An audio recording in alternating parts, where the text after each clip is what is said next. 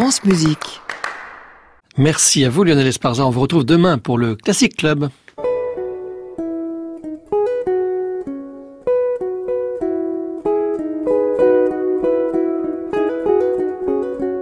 Arnaud Merlin, le portrait contemporain.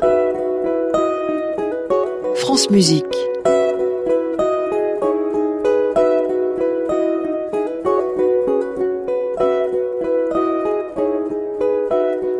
Aujourd'hui, Guy Rebelle.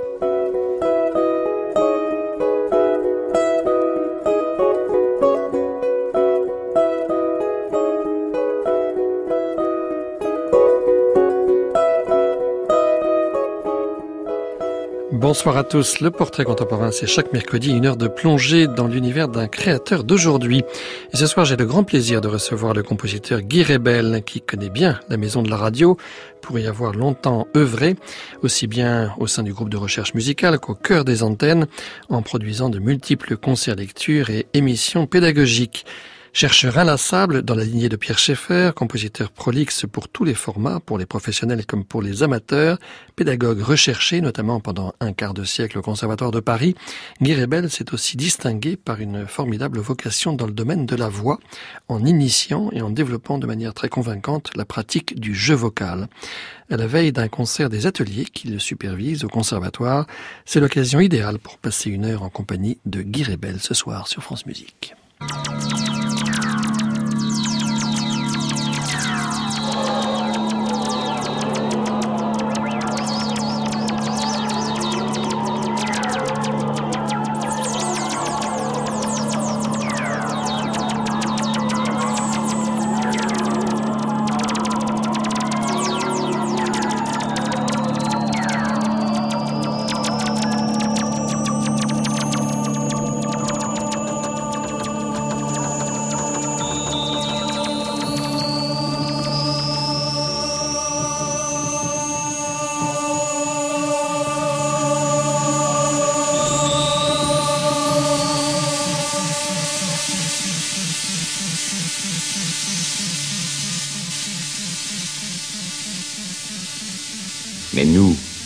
Sept compagnons, ayant vu l'ombre, comme elle sortait des draperies, nous n'osions pas la contempler fixement, mais nous baissions les yeux, et nous regardions toujours dans les profondeurs du miroir d'ébène. Et à la longue, moi, Oinos, je me hasardais à prononcer quelques mots à voix basse, et je demandais à l'ombre sa demeure et son nom. Et l'ombre répondit, je suis ombre. Et ma demeure est à côté des catacombes de Ptolémaïs. Et tout près de ces sombres plaines infernales qui enserrent l'impur canal de Charon. Je suis ombre, et ma demeure est à côté des catacombes de Ptolémaïs, et tout près de ces sombres plaines infernales qui enserrent l'impur canal de Charon. Et tout près de ces sombres plaines infernales qui enserrent l'impur Je suis ombre, et ma demeure est à côté des catacombes de Ptolémaïs, et tout près de ces sombres plaines infernales qui enserrent l'impur canal de Charon. Je suis ombre.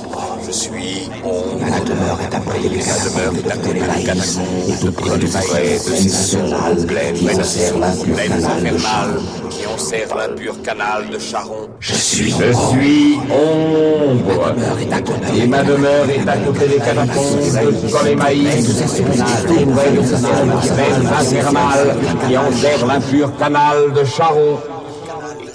Je suis ombre, et ma demeure est à côté des catacombes de Ptolémaïs, tout près de ces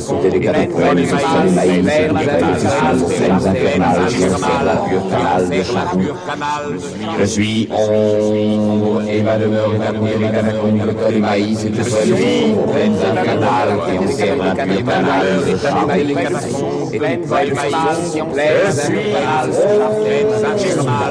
et ma demeure est à côté des catacombes de et tout près de ces sombres plaines infernales qui enserrent l'impur canal de Charon. Ombre, extrait de Suite pour Edgar Poe de Guy Rebel. Bonsoir Guy Rebel. Bonsoir Arnaud Merlin. Quelle est cette voix que l'on entendait, cette voix magnifique? C'est celle de Laurent Terzieff, que j'ai rencontré à peu près en 1973, et je cherchais quelqu'un qui puisse dire ces magnifiques textes d'Edgar Poe, et euh, il avait manifestement la voix. Il y a d'autres poèmes, euh, en particulier Annabelle où il est dit avec une tendresse, mais absolument magnifique, et puis celui-là, avec euh, une part de, mystère qui convient tout à fait à cette histoire extraordinaire. Et puis là, l'épisode qu'on vient d'entendre, c'est un épisode étonnant parce que euh, c'est un peu le point de l'histoire euh, centrale, euh, car il dit je suis ombre, euh, etc. Il se dévoile. Et là, j'ai fait une manipulation. Mmh. Et quand j'ai fait la prise de son avec lui, il m'a fait un, deux, trois, quatre, et puis il m'a fait euh, finalement 19 versions. Et euh, la bonne idée, c'était de prendre les 19 et de ne pas en prendre une seule. Vous parlez de manipulation, euh, vous avez une formation de musicien, vous avez aussi une formation scientifique, et puis vous avez beaucoup travaillé avec Pierre Schaeffer, et notamment au groupe de recherche musicale. C'était votre première, euh, j'allais dire, votre première carrière de compositeur? Tout à fait. Par hasard, je suis arrivé là, un peu sur le conseil de, de Messiaen, qui était mon prof au conservatoire, et il m'a dit, vous, vous êtes musicien, mais vous êtes aussi euh, ingénieur, physicien, ça va plaire à Schaeffer. Ça n'a pas manqué, ça, ça a bien plu à, Schaeffer, j'ai eu de la chance, et puis j'ai pu travailler avec Pierre Schaeffer, alors là, j'ai tout réappris. J'étais au conservatoire, j'apprenais la musique avec les notes, avec le répertoire, avec une vision un petit peu passéiste, voire académique, et là, ça tout bouleversé, euh, parce que le GRM, c'était une découverte de la musique en repartant de l'essentiel et en repartant du son. Composé avec les sons. Composé Ouais. avec les sons. Ouais. Alors dans les années 60, vous avez commis quelques œuvres un petit peu euh, délirantes, c'est vous-même qui le dites, hein, c'était des époques propices aux excès, comme vous le soulignez. Et puis un peu plus tard, euh, granulation. Alors granulation, sillage, euh, c'était un, un hommage à Olivier Messiaen? Un hommage à Messiaen, qui était un homme, un compositeur avec une oreille extraordinaire, qui, euh, euh, comment dire, euh, superposait des voix, écrivait des œuvres extrêmement complexes que j'ai eu le plaisir de diriger plusieurs fois. Et j'ai voulu en hommage lui faire une courte pièce, enfin dans une de mes pièces, où je mélangeais 52 parties réelles. Euh, en prenant sa terminologie, il dit toujours il y a 30 parties réelles, vous êtes très impressionné, et là j'en ai mis 52. Et euh, pour que ça s'entende, je lui ai fait entendre, et il était très très très sa- satisfait et touché de cet hommage.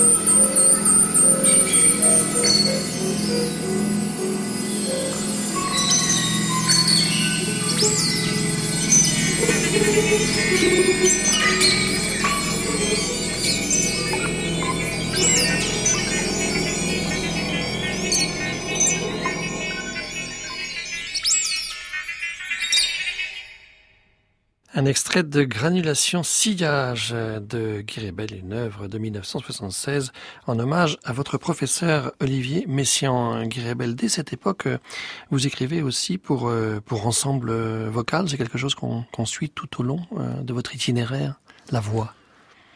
Oui, il y a eu plusieurs euh, œuvres. Il y a eu pour le Chœur de Radio France, il y a eu pour d'autres ensembles. Au début, il y a eu Stéphane Caillat qui dirigeait un, chœur.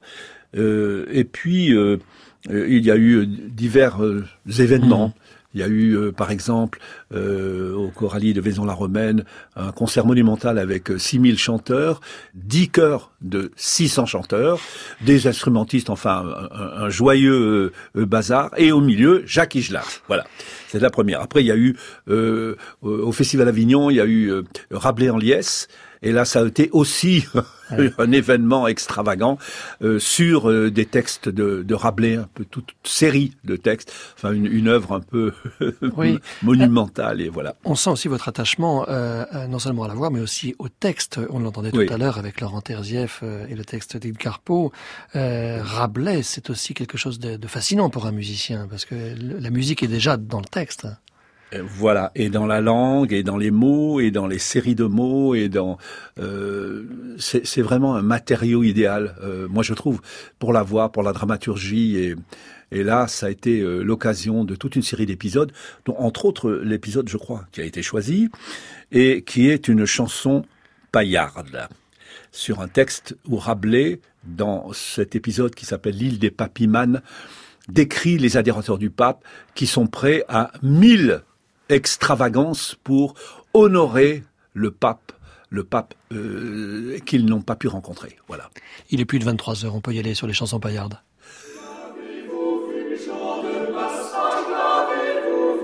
Qui? Qui est-il? Je l'assommerai de coups, ce larron sacrilège Comment, étranger, vous ne connaissez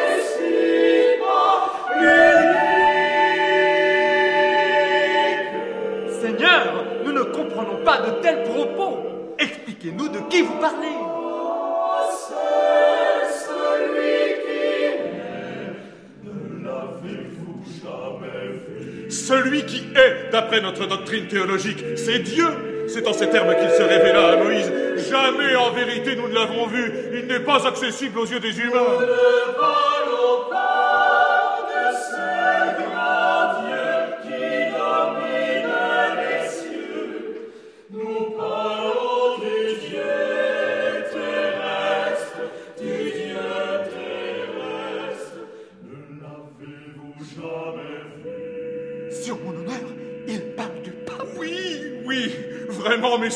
J'en ai vu trois et je n'ai pas gagné grand-chose à les voir.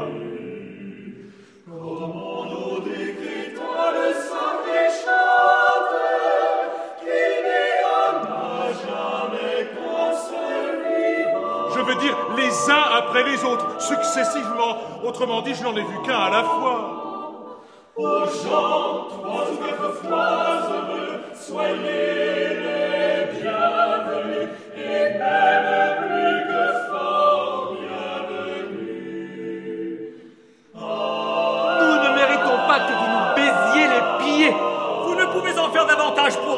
nous le pape, si par hasard il venait en personne. Si nous ferions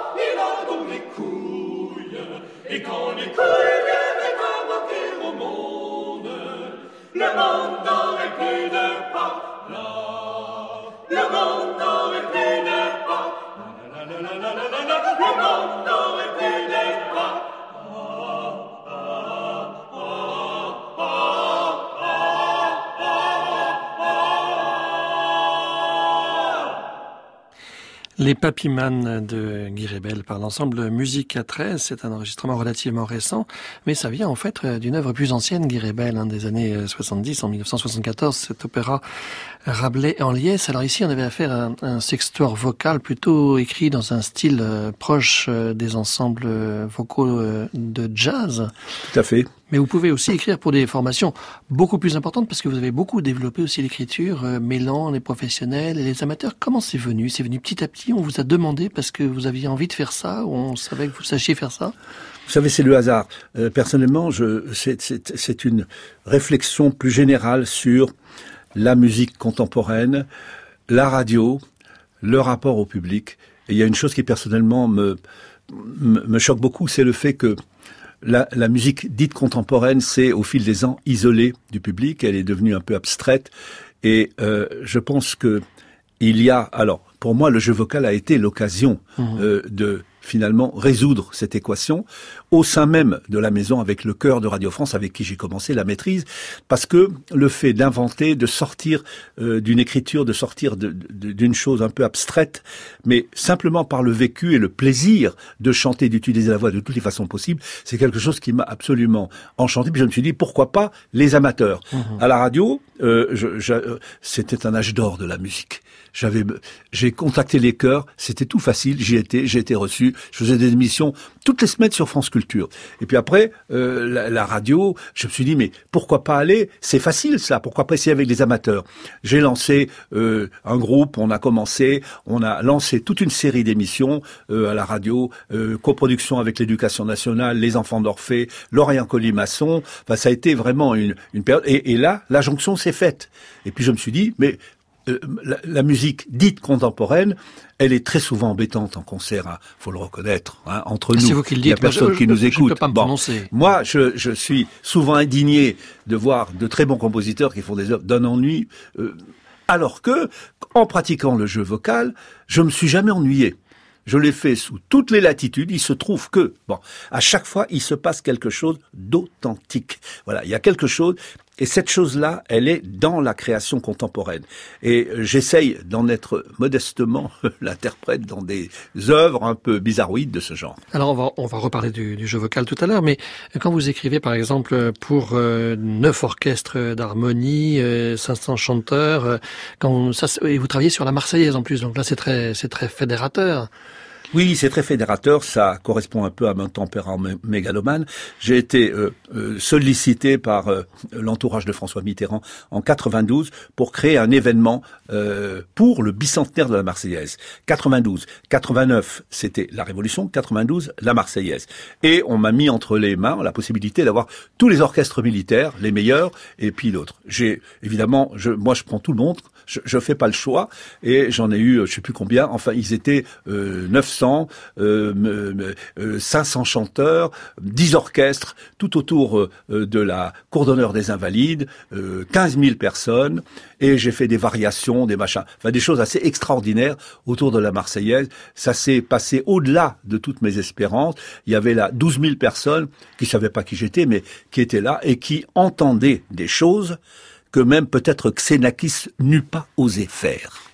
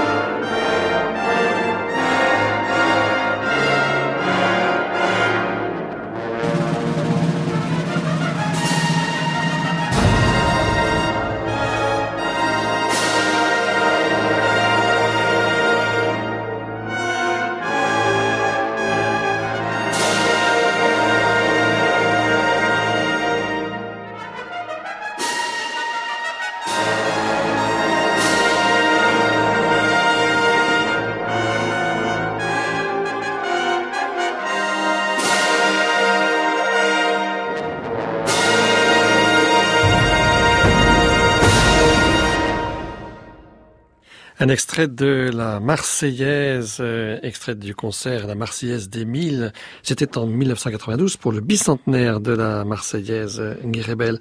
Alors là, on entendait dans quelque chose d'assez assez volumineux, on va dire ça comme ça. Hein. Vous êtes capable effectivement de, de fédérer, de réunir les, les foules autour de, de, projets assez improbables, mais finalement ça marche, euh, ça marche très bien, tout en introduisant des petites euh, singularités euh, dans l'écriture. Hein. Oui. Il suffit de trouver le dénominateur commun et puis de pousser les choses un petit peu plus loin. Alors si on parle un peu plus de, de l'atelier euh, vocal, comment ça s'est passé au début Comment vous avez eu l'idée de ce jeu vocal? Le jeu vocal, bah, c'est venu euh, dans des circonstances très bizarres. Euh, c'est arrivé par euh, l'entremise de Yanis Xenakis, qui avait quelque chose à faire. Et puis moi, je, je m'amusais avec euh, les chœurs euh, au GRM, là-bas, euh, au centre Bourdan. Et Xenakis me dit, écoute tu pourrais pas me faire faire quelques sons de voix avec euh, le chœur, enfin les chanteurs que tu as du chœur de Radio France. Je dis pourquoi pas, on va essayer. Et puis on a essayé. Et puis alors là, il s'est passé un truc extraordinaire. Les chanteurs ont pris un plaisir fou. Tout ça m'a échappé. Ils se sont mis à jouer, à avoir un plaisir extraordinaire. Je me suis dit, il y a un truc. C'est-à-dire, ils improvisaient, ils trouvaient des modes ils de improvisaient, jeu. Ils je leur donnais des machins, je leur donnais des mots, et puis ça partait dans tous les sens. Et puis c'était extraordinairement vivant, drôle, euh, plein de... Et je me suis dit, là, il y a quelque chose. Et on va recommencer, on va pas s'arrêter là. C'est des Hein, gens qui avaient une formation euh, classique ou qui... euh, Ah qui- bah attendez, qui- ça c'était avec les chœurs de Radio France, Ouais. donc des chanteurs professionnels. Et euh, comme c'était intéressant, ça a démarré comme ça. Et je me suis dit, on va creuser, on va essayer. Et de l'expérimentation au studio, à l'émission de radio, les on passait facilement de l'un à l'autre. Alors j'ai proposé ça, on m'a dit pourquoi pas, c'est drôle, on va faire l'atelier des chœurs de, de Radio France, et ça passait sur France Culture. Et euh, après, je me suis dit, on va le faire aussi avec des chœurs amateurs, avec euh, à l'école, pourquoi pas. Et on a monté euh, toute la série d'émissions euh, dont je vous ai parlé. Enfin, voilà. Alors, il y a des rassemblements de, de chœurs, précisément en France, par exemple, en, à Vaison-la-Romaine, hein, les, les choralies. Alors, les, les choralies, ça a donné musique en liesse. Euh, Là, il y avait des ensembles de cuivre, mais il y avait aussi des ateliers, hein, des ateliers de chorale. Il y avait des ateliers de jeux vocal. J'ai toujours associé des ateliers de jeux vocal à des entreprises de ce genre. Euh, J'en ai refait une à propos de la Marseillaise, c'était en 89. Euh, Rêve, vol, lumière avec un ensemble de l'EIC, avec le groupe vocal de France que je dirigeais, puis un atelier de 150 chanteurs amateurs qui étaient là et qui intervenaient et, et qui représentaient la population. C'était tout à fait passionnant de voir la rencontre entre des amateurs et des professionnels. J'ai fait ça un certain nombre de fois et je me suis aperçu que la rencontre pouvait être extrêmement féconde. Car les chanteurs amateurs, ils ne sont pas sollicités pour chanter des partitions en général difficiles, qui chantent pas trop bien, pas trop juste, en hésitant face à des professionnels virtuoses.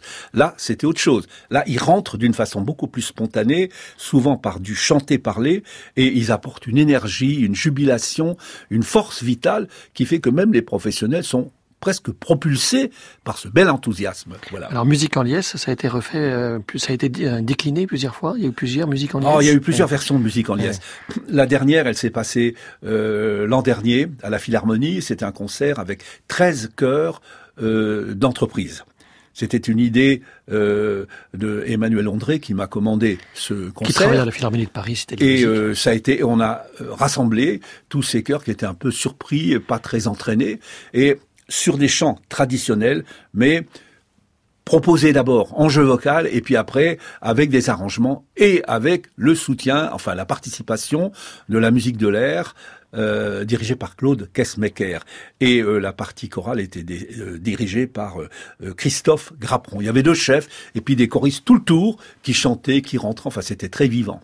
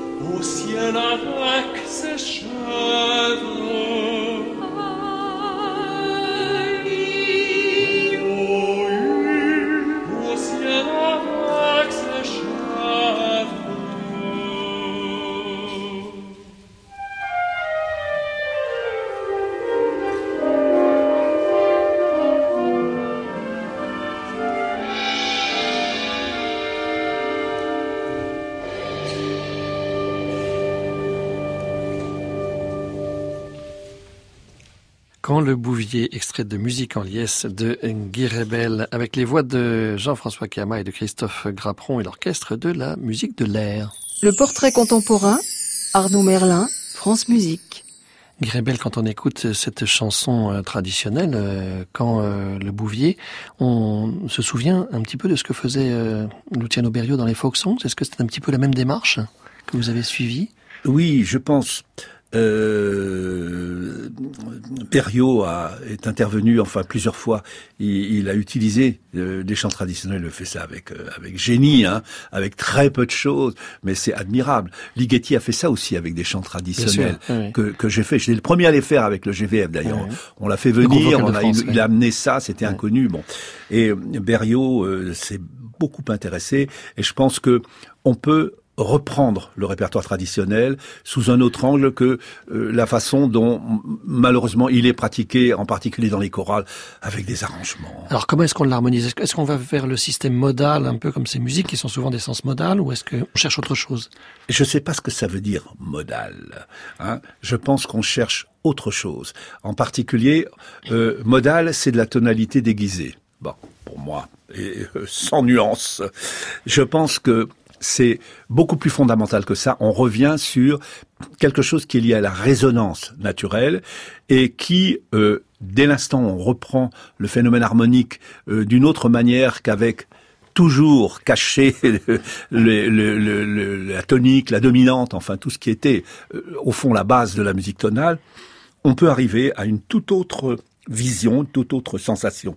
Et je trouve que c'est très intéressant sur des chants traditionnels qui ne sont pas faits pour être harmonisés. D'ailleurs, il faut les prendre, à mon avis, autrement. Il faut les et il faut pas hésiter. Là, il y a des trucs assez marrants, mais je pense que ça les trahit pas. Au contraire, c'est tellement beau. Et puis l'idée aussi de, de s'intéresser à ce que raconte. C'est, mmh. il raconte des histoires fantastiques. Cette histoire-là, elle est émouvante. C'est, c'est d'une beauté. Euh, euh, et nos deux chanteurs, qui sont deux magnifiques solistes, le rendent admirablement. Oui. Alors cette réflexion que vous menez sur le langage, euh, vous la menez aussi dans le domaine instrumental. Euh, vous avez publié par exemple euh, le recueil Le piano euh, symétrique, qui est une réflexion hein, sur le, piano aujourd'hui, sur le langage que vous pouvez développer en jouant sur la symétrie précisément. Et là, on s'éloigne, hein, on va plus vers le cycle des quintes, vers quelque chose de différent qui n'est pas forcément dans le, dans le, dans le système tonal.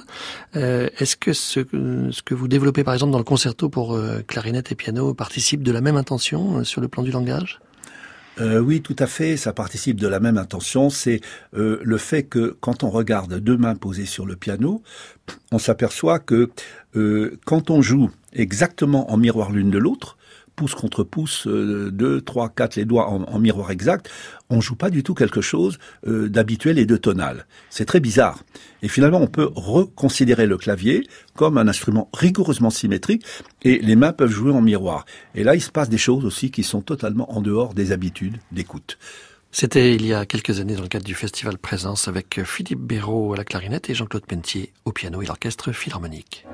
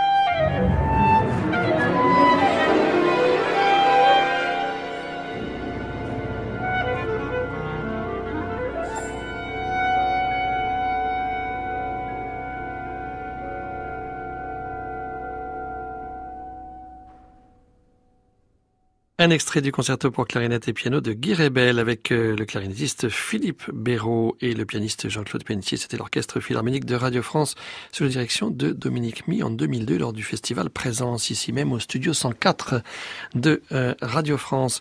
Guy Rebel, je faisais allusion euh, tout à l'heure au piano symétrique. c'est publié, on peut trouver ça chez un, dans une maison d'édition, c'est chez Archipel, c'est ça? On peut trouver ça chez Archipel et il faut signaler simplement que ce sont des pièces très faciles, certaines partent même avec des débutants et qui deviennent de plus en plus, euh, disons, élaborées. Mais au départ, ce sont des pièces faciles. Voilà. Oui, il faut dire que depuis un certain nombre d'années, vous avez mené en parallèle des activités de publication. Euh, il y a eu deux livres, euh, L'homme musicien, et puis Jeux musicaux, euh, jeux vocaux, et puis aussi des DVD évidemment pour pour propager l'idée du jeu vocal. Alors il y a Dessine-moi la musique, et puis aussi le jeu vocal chant spontané. Voilà, le premier a été sorti en 2007 chez MK2. il va être repris aussi par Archipel, mais par le biais d'Internet, il sera plus matérialisé. Et euh, en revanche, Dessine-moi la musique, c'est un essai de composition par des compositeurs amateurs. Et celui-là, il est sorti il y a euh, deux ans. Et il a été réalisé au cours d'une résidence à Musica 13 à Marseille. Voilà.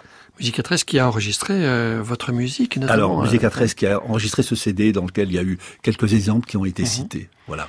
Notamment les haïkus. Alors les haïkus, c'est une forme euh, euh, magnifique de poèmes japonais. On avait reçu l'année dernière Renaud Gagneux qui nous a qui nous a quittés et qui aimait beaucoup les haïkus. C'est quelque chose qui intéresse beaucoup les compositeurs parce que là aussi c'est une forme poétique extrêmement concise. Très qui entraîne quelque chose de particulier pour le musicien. Ah oui, je pense. Et là, euh, je dois dire que ces haïkus ont été euh, imaginés dans une classe, dans une euh, rencontre de gens qui voulaient imaginer, et j'en ai récupéré un. Les jonquilles percent la terre, ce fil d'argent à mes cheveux, je t'attends.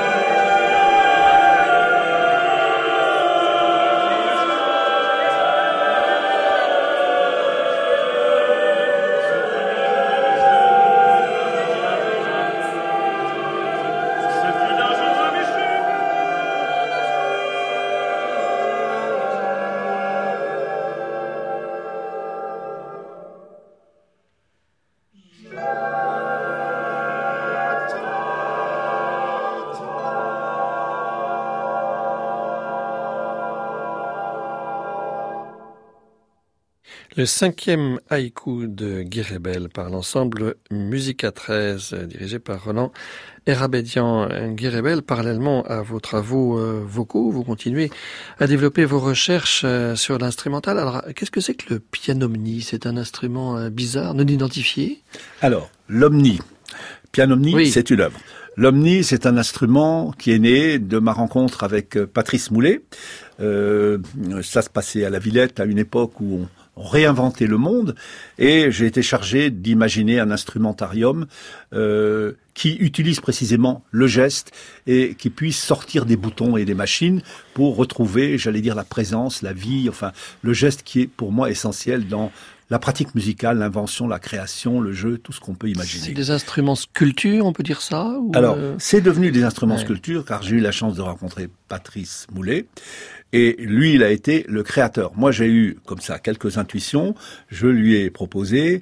euh, et lui a vraiment créé les, les instruments. Et le premier, il y en a eu d'autres. Hein, c'est, on l'a appelé l'Omni, O-M-N-I. Alors, on peut dire l'objet musical non identifié. oui, comme un ovni, quoi. Mais, on peut dire tout ce qu'on veut. Enfin, Ouais. c'est une soucoupe volante. Ça a l'air d'être une sorte de, de calotte sphérique multicolore où il y a toute une série de secteurs où on peut jouer en effleurant.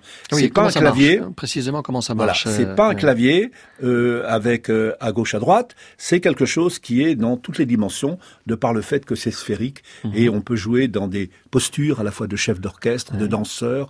Et on a expérimenté ça et on a fait jouer toutes sortes de euh, participants, de, de joueurs. Euh, Patrice Moulet a développé en particulier une action magnifique avec des enfants autistes qui ont joué. Magnifique. Bon, moi, euh, de mon côté, je ne suis pas dans le même monde musical que Patrice Moulet, qui est plutôt dans le domaine du rock. Moi, c'est la musique plutôt. euh, bon. Mais alors, euh, que- comment sont disposées les notes? Est-ce que c'est que par quinte ou je sais pas, je dis n'importe quoi ou, Non, non, euh, il n'y a ouais. pas Ouais. d'intervalle. D'accord. C'est des secteurs et à chaque fois qu'on appuie sur une touche, on a non pas une note, mais un motif musical. Ce motif peut être un bruit, peut être euh, une sonorité que l'on veut, une parole, euh, n'importe quoi, y compris un son, hein, et un motif qui peut être assez compliqué. Et le joueur, finalement, il déclenche, il devient chef d'orchestre, et il joue euh, énormément de choses d'un coup. Alors le pianomni, donc ça c'est l'œuvre. C'est une Ouais. œuvre sur Ouais. où le, le, le- le- l'omniste, le joueur d'omni, euh, joue sur des touches et comme à chaque fois qu'il enfonce une touche, il joue pas une note, mais il joue un trait, un motif assez compliqué. On a l'impression qu'à un moment, c'est pas un piano qui joue, mais au moins une centaine à la fois. you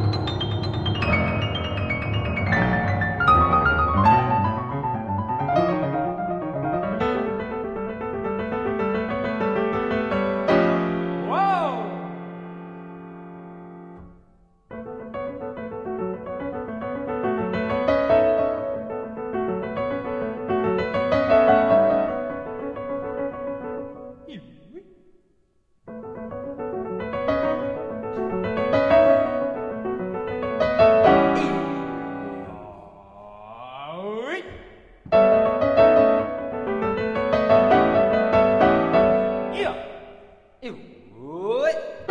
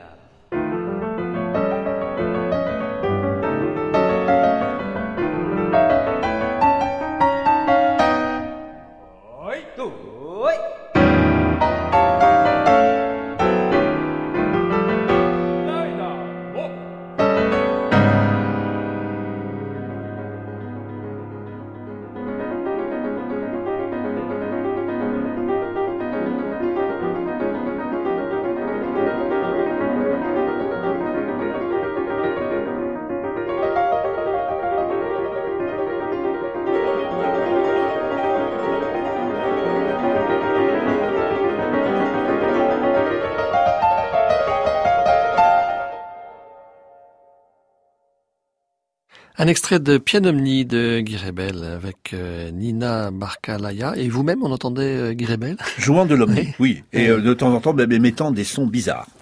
Alors aujourd'hui, Guy Rebel, vous continuez euh, la pratique, bien sûr, du jeu vocal, euh, toujours plus, et notamment avec un atelier public euh, qui se passe au Conservatoire national supérieur de musique et de danse de Paris, où vous avez longtemps enseigné. Il y a une première session qui se termine ces jours-ci, depuis le mois d'octobre, et il y aura un concert samedi prochain, le 22 décembre à 19h, à la salle Maurice Fleuret, au Conservatoire. Hein, c'est ouvert, c'est ouvert à tous. Et puis il y aura des sessions qui vont se dérouler pour la deuxième session entre janvier et mars et entre avril et mai pour la troisième session. Alors tout le monde peut s'inscrire? Comment, comment ça se passe Tout le monde peut s'inscrire, il suffit euh, euh, de s'adresser euh, au, conservatoire. et là, on a les informations et on peut savoir exactement où s'inscrire, ou venir le premier jeudi qui est indiqué là mhm. sur la fiche que vous sous les yeux. 10 janvier pour la deuxième session, donc après le concert du 22 décembre. Et par ailleurs, vous travaillez aussi dans le cadre du plan euh, choral avec le ministère de l'Éducation nationale et le ministère de la Culture euh, voilà, alors il y a plusieurs choses. En fait, on a créé le Centre européen du jeu vocal qui commence à développer le jeu vocal et euh, on a reçu en effet une mission du ministère de la Culture pour participer au plan choral en introduisant une pratique du jeu vocal, faire de la formation de formateurs et de la création associée pour, euh, j'allais dire, euh, contribuer à ce vaste projet de Jean-Michel Blanquer, une chorale dans chaque école. Mmh. Voilà. Donc ça veut dire que vous allez essaimer le plus possible auprès des formateurs pour relayer voilà. Euh, formation de formateurs pour essayer de les entraîner à eux-mêmes pratiquer le jeu vocal et la création vocale pourrait en parler longtemps, et euh, à arriver à ce que dans les écoles, les enfants chantent, à la limite des chants qu'ils inventent eux-mêmes, sur des textes qu'ils inventent eux-mêmes. Est-ce que c'est quelque chose qui existe dans d'autres pays à l'étranger euh, Je veux Écoutez, pratique? Oui, euh, peut-être pas directement sous la forme de créer vos propres musiques, inventez-les, trouvez une notation, dessinez-les. Moi, j'ai proposé ça. Euh, Peut-être pas encore tout à fait, mais cela dit, on chante beaucoup euh, dans plein d'écoles. C'est assez naturel en France, moins. Mais je pense que les Français prennent toujours des chemins de traverse, souvent pour arrêter au but. Hein. Là, je pense que le jeu vocal pourrait être un chemin de traverse extraordinaire pour ressusciter une pratique du chant à l'école. On se quitte avec euh, Marine, c'est l'un des six madrigaux euh, pour chœur ou quatuor vocal. Ce sont des poèmes de Paul Verlaine, Guy Rebel, et c'est enregistré sur ce disque réalisé par l'ensemble Musique à 13 à Marseille.